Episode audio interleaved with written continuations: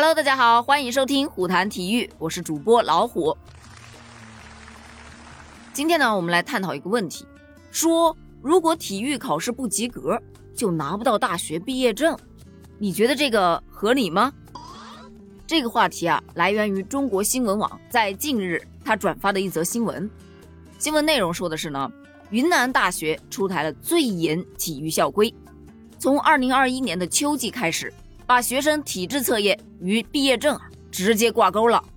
云大的体育新规要求，你本科所有的年级均要开设体育必修课，总计两百个学时。这意味着呀，女生最害怕的中长跑和男生非常头疼的引体向上，不仅每学期都要考，而且如果你总分不及格，哪怕你的学习成绩再好啊，你也拿不到毕业证书。未来呢，云大本科毕业生除了有毕业证，学位证之外，还将拿到由校长亲自签发的体质健康证书和体魄强健证书。这消息一出啊，很多的大学生是怨声载道啊，他们纷纷表示：“我不理解这种做法意义何在呀？我们大学生都是成年人了，你强制性的把锻炼与毕业挂钩，是否合理呢？再说了，大学生是以专业学习为主的，目的不就是为了培养各专业领域的人才吗？”如果就因为体育不及格影响毕业，那如果我是个数学天才，我因为跑步跑不好，我就没啥用了呗。面对这些质疑声呢，云南大学的体育学院的院长就出来说了，这一规定的初衷啊，是让大学生们锻炼起来，这是一种善意的强制，而且要及格并不难呀。于是呢，我就去看了一下啊，他的及格，真的其实也不算难，你看。每学期的体质测试，它项目包含了五十米跑、坐位体前屈、立定跳远，男子是引体向上，女子是一分钟仰卧起坐，男子是一千米跑，女子是八百米跑，五个项目满分一百分，六十分及格。每学年选择两个学期中成绩最好的一次记成绩即可，还可以多次补考呢。何况他的及格标准，我看了一下，其实也不算高。你看五十米跑。男子的及格分数是九点一秒，你想苏神他跑一百米也只用了九秒多呀。虽然亚洲飞人啊难以匹敌，但是跑五十米九秒多应该不算太难吧？女生五十米跑及格是十点四秒，坐位体前屈的及格标准是男子大概是四点二厘米，女子呢是六点五厘米。按照这个标准其实也不难，对吧？立定跳远呢，男子及格分是二百零八厘米，女子的及格分是一百五十一厘米。男生的引体向上啊，做十个你就及格了。女生的仰卧起坐是一分钟二十六个及格。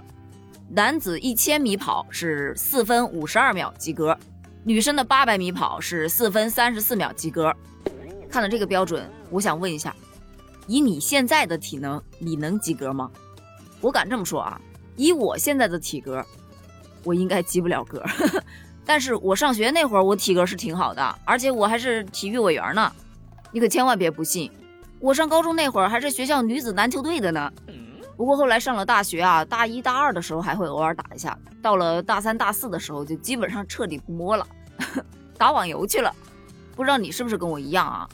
但是我知道很多人都跟我一样，因为呢，在今年九月份，教育部是召开了新闻发布会。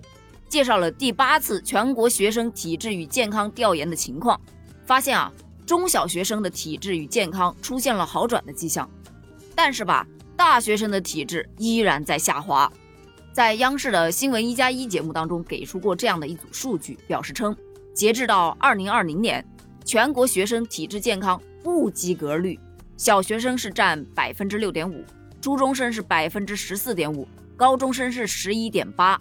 而大学生占了百分之三十啊，也就是说，有百分之三十的中国大学生，他的体质健康状况是不及格的。那到底为什么会造成这样的情况呢？其实大家都知道，想想都明白，升学压力大嘛，强化学习、题海战术，这都是最常规的操作了。体育锻炼自然就可有可无啦。那多做一个小时的题，肯定比多踢一个小时的球更重要喽。虽说每个学校都有体育课，但是吧，你有没有想到一个人，就是那个特别爱生病的体育老师呢？他每次一被生病，那语文老师或者是数学老师就得被迫来给他顶班儿，哎，太难了。于是呢，在这种大背景下，以毒攻毒就变成了没有办法的办法了。用考试压力去逼着你锻炼，总比你根本就不练要强吧？毕竟道理谁都懂啊，什么身体是革命的本钱啊，生命在于运动啊。